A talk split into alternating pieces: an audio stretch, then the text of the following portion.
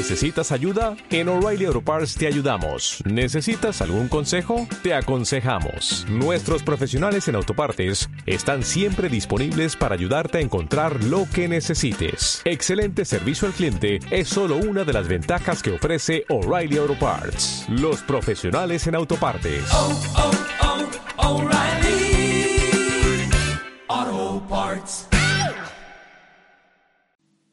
Por la señal de la Santa Cruz de nuestros enemigos, líbranos Señor Dios nuestro. En el nombre del Padre y del Hijo y del Espíritu Santo. Señor mío y Dios mío, creo firmemente que estás aquí, que me ves, que me oyes. Te adoro con profunda reverencia. Te pido perdón de mis pecados y gracia para hacer con fruto este rato de oración. Madre mía Inmaculada, San José, mi Padre y Señor, Ángel de mi guarda, intercede por mí. Comienza el Evangelio de hoy diciendo que en aquel tiempo, y aquel tiempo pues era mm, el, contexto de las enseñanzas sobre la oración de nuestro Señor Jesucristo. Ayer veíamos aquellas palabras tuyas, Señor, eh, cuando recéis, orad así, Padre nuestro, o Padre, el nuestro no, no aparecía en el Evangelio de ayer. Y era tu respuesta a la pregunta de enséñanos a orar. Bueno, pues hoy, en ese contexto justo a continuación, en aquel tiempo, dijo Jesús a sus discípulos, Suponed que alguno de vosotros tiene un amigo y viene durante la medianoche y le dice, Amigo, préstame tres panes, pues uno de mis amigos ha venido de viaje y no tengo nada que ofrecerle.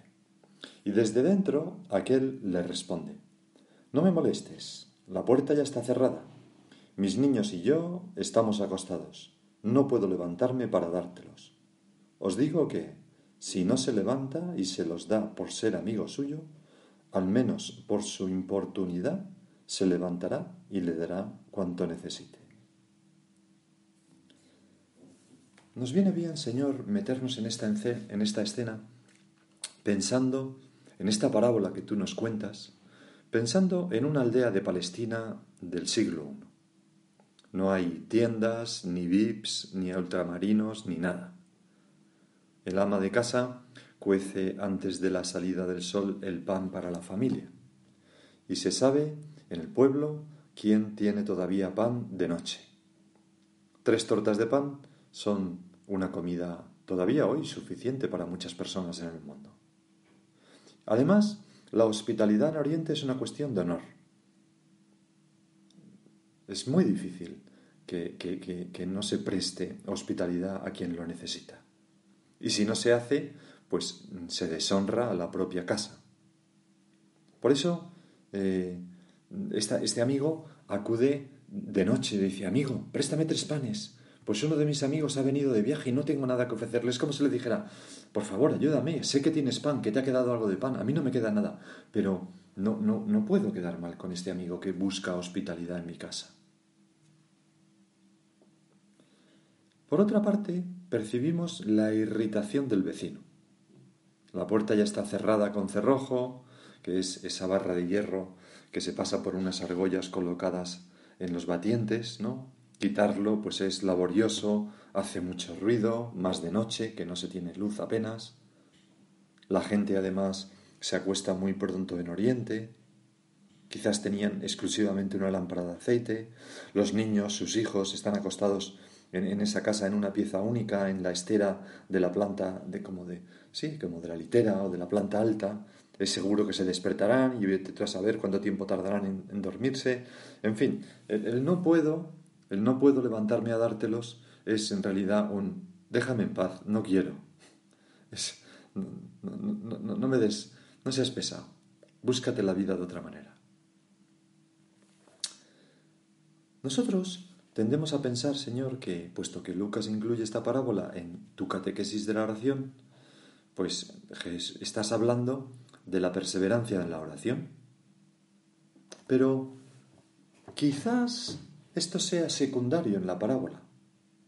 Un gran estudioso de las parábolas, Jacquín Jeremías, dice que para comprender esta parábola hay que partir del suponed que alguno de vosotros, que a veces se traduce también ¿quién de vosotros?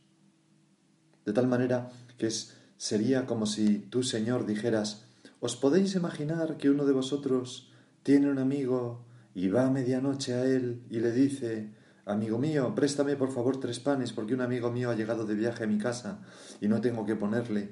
Y suponed que desde dentro él os responde, no me molestes. ¿Os lo podéis imaginar?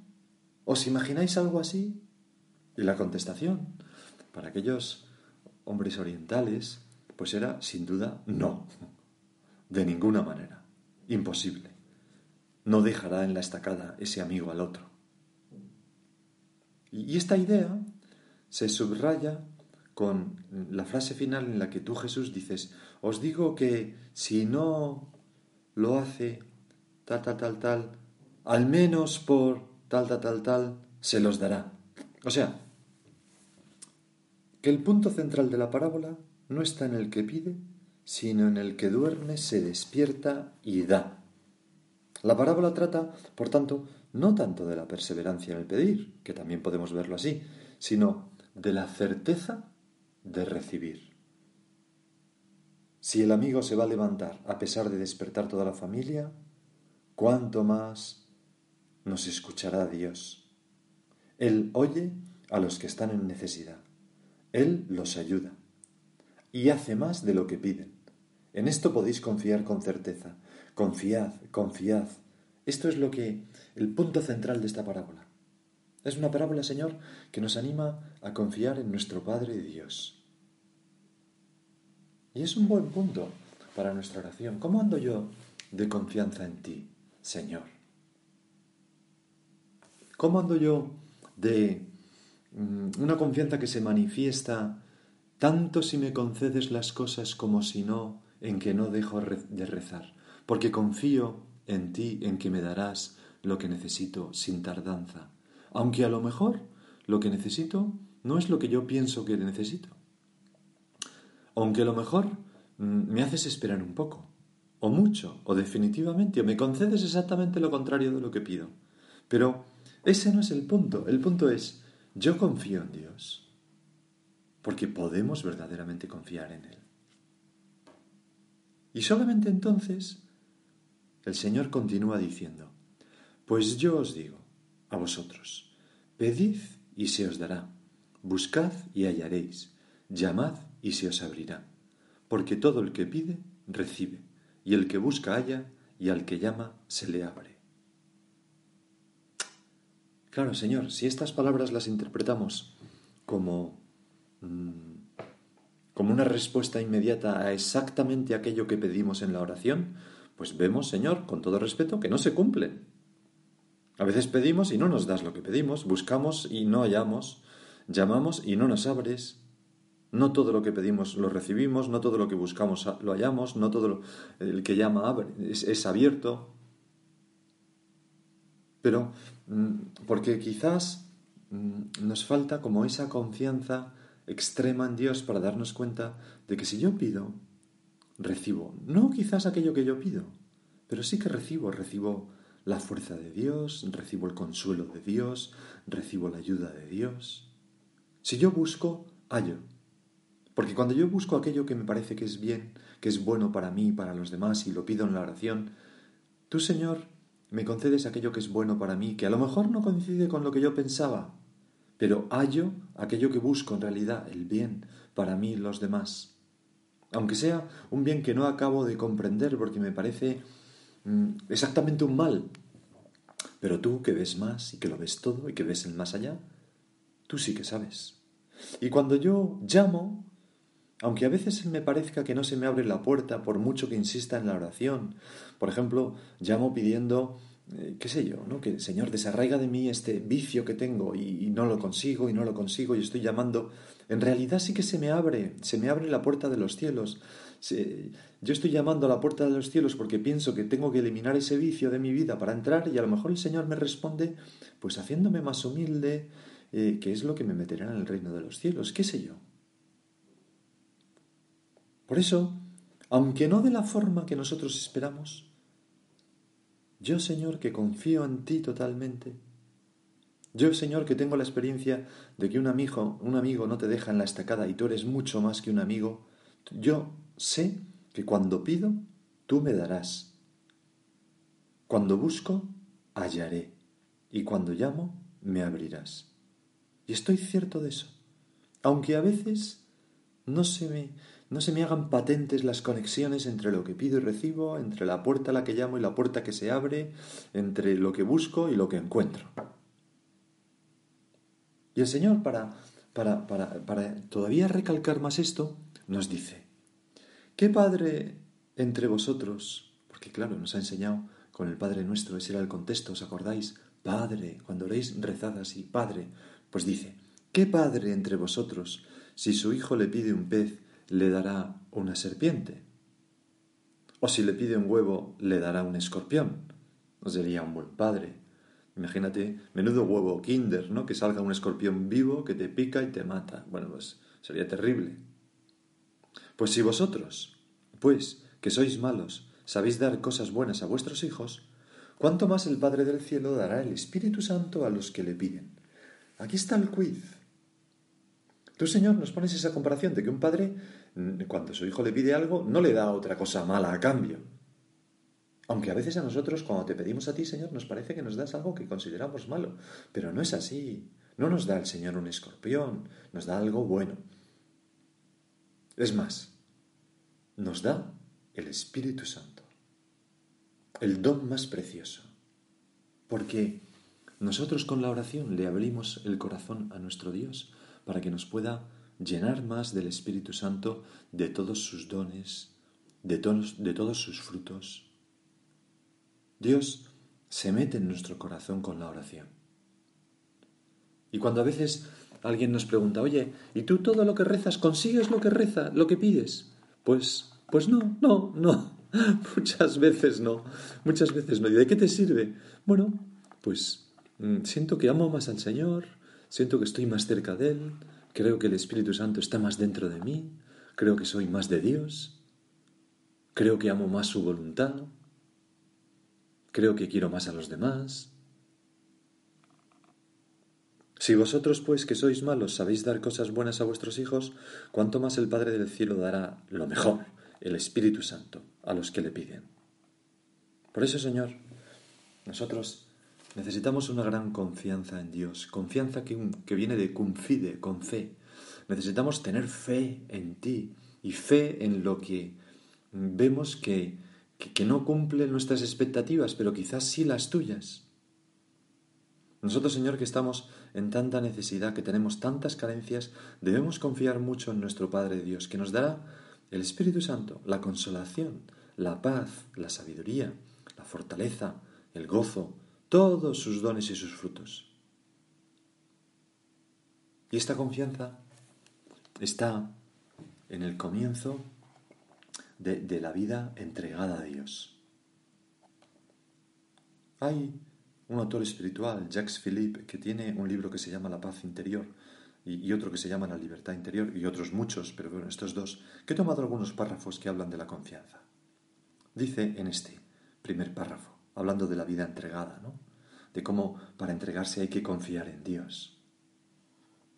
Por ejemplo, dice Philippe, son muchos los jóvenes que dudan de entregar su vida totalmente a Dios, porque no confían en que Él sea capaz de hacerles plenamente felices. Como si dijéramos, pero, pero, pero si dejo esto, seguro que me harás feliz. Como el joven rico, ¿no? Vende todo lo que tiene y sígueme, pero si vendo todo me quedo sin nada, voy a ser feliz, tendré lo suficiente para ser feliz. Y al tratar de asegurarse su propia felicidad, sigue diciendo este autor, se vuelven tristes y desdichados. El joven rico se fue triste.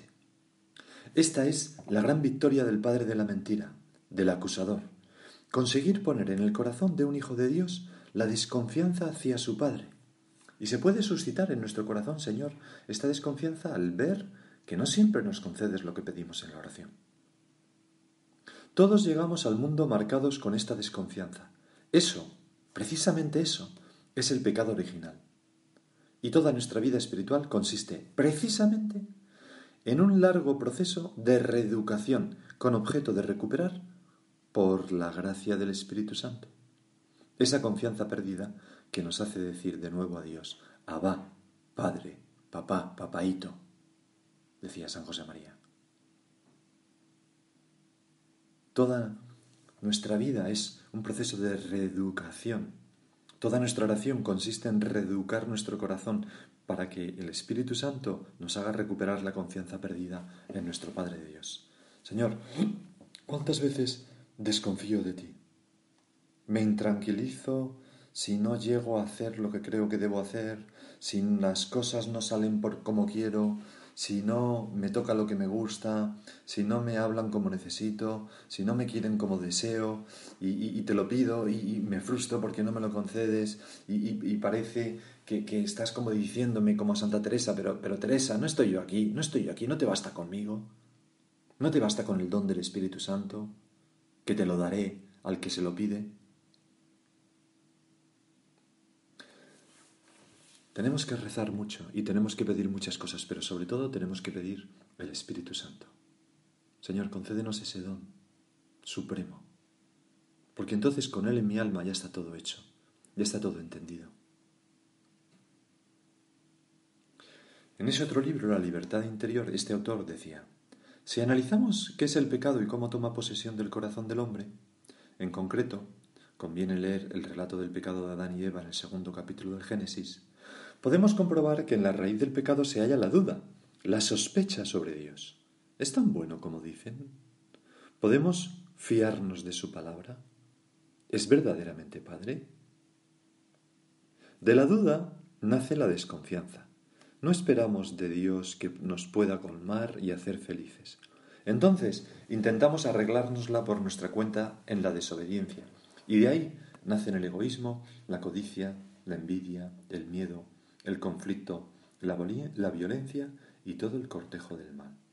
O sea, un desastre. Cuando nosotros, Señor, perdemos la confianza en ti, cuando dejamos de rezar, cuando dejamos de confiar en que nos concederás lo que necesitamos, entonces procuramos conseguirnoslo por nuestra cuenta, aunque sea en contra tuya. Y es un desastre, claro. Y por eso, Señor, necesitamos también para confiar en ti la fe. Aumentanos la fe, Señor. Aumentame la fe. Porque solo, y vuelvo a citar a Filip, experimentaremos, solo experimentaremos el apoyo de Dios si le dejamos el espacio necesario para que pueda manifestarse. Que es como decir, bienaventurado, como vivir pobre, ¿no? Dice, Señor, yo, yo veo esto, pero lo que tú quieras, ¿no? Con confianza es vivir la bienaventuranza. Bienaventurados los pobres de espíritu porque de ellos es el reino de los cielos. O sea, de los pobres, de los que no tienen nada, de que solo confían, de que solo tienen al Señor en quien confiar. De esos lo es todo el reino de los cielos. Es impresionante. Por eso, Señor, ayúdanos a dar ese salto que es mm, algo difícil, difícil para nosotros, están acostumbrados a controlar y tenerlo todo atado y bien atado. Es lanzarnos sin paracaídas confiando en que Dios nos sustentará. Y es muy difícil. Pero solo experimentaremos el apoyo de Dios si le dejamos el espacio necesario para que pueda manifestarse, porque si Dios ve que vamos con paracaídas, pues no saldrá nuestra ayuda. Si Dios ve que nosotros estamos buscándonos las cosas por nuestra cuenta, pues no nos puede conceder el don del Espíritu Santo. no nos puede dar aquello que necesitamos. No se puede mostrar como poderoso y dador de todas las gracias. Ahí, dice este autor, radica el auténtico problema. Muchos no creen en la providencia porque nunca la han experimentado. Pero no la han experimentado porque nunca han dado el salto en el vacío, el salto de la fe. Y no le dejan la posibilidad de intervenir. Lo calculan todo, lo prevén todo Tratan de resolverlo todo por sus propios medios, en lugar de contar con Dios. Por eso, qué bonito es como algunos santos a veces sienten la emoción interior de dejar de rezar por cosas concretas y rezar simplemente, Señor, danos lo que necesitamos para ser santos. Señor, dame en mi vida lo que tú quieres, mm, lo que tú consideres que es mejor para mí. Señor, no te pido nada porque tú ya sabes lo que, lo que necesito. Actúa, que se cumpla tu voluntad. Y los santos muchas veces en su vida experimentan ese cambio, ¿no? Pasan, no es que sea malo rezar y pedir cosas concretas, en absoluto, porque somos niños delante de Dios y también le gusta, pero, pero hay, es, es un paso quizás más profundo en la vida interior cuando nuestra confianza es tal en Dios Padre que nos abandonamos en sus manos. Y nos tiramos sonrientes y felices sin paracaídas, porque lo hemos experimentado tantas veces que de la manera más imprevisible aparecen unas manos que nos sustentan, que nos parece hasta divertido. Y nos parece que tirarnos con paracaídas sería tentar a nuestro Padre Dios.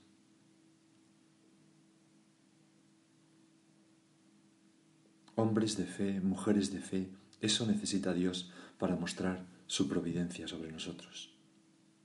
Vemos así la absoluta necesidad de contemplar, de la contemplación que nos va metiendo en esta vida de fe, para crecer en la confianza. La certeza que infunde en nosotros el hábito de la oración es más fuerte que la que se desprende de los razonamientos, aunque sean de la más alta teología. Y por eso, en el contexto de la oración, el Señor nos habla nos hablas tú, Señor, de esta confianza. La última de las imprudencias. La última, en realidad, de las prudencias, porque la imprudencia de confiar en Dios es la mayor prudencia. Y en cambio, prescindir, aunque sea suavemente de Dios, es la mayor imprudencia. Así decía eh, en diario de un cura rural George Bernanos, ¿no? Vamos a terminar, vamos a, a, poner en manos de la Virgen estos deseos de ser hombres y mujeres de fe con plena confianza. La vemos a ella abandonarse siendo una niña en los brazos del Espíritu Santo tras la llamada del ángel, ¿verdad? Hágase, fiat, hágase en mí, lo que según tu palabra, como tú quieras. No pregunta nada. Resuelto aquella duda, ¿verdad?, sobre, sobre su virginidad. Pero, salvo eso, no pregunta nada. Se deja, se abandona totalmente. Vamos a pedirle a nuestra madre y a pensar si, si, si no nosotros también podríamos dar como un salto en confianza en Dios a la hora de rezar y pedir.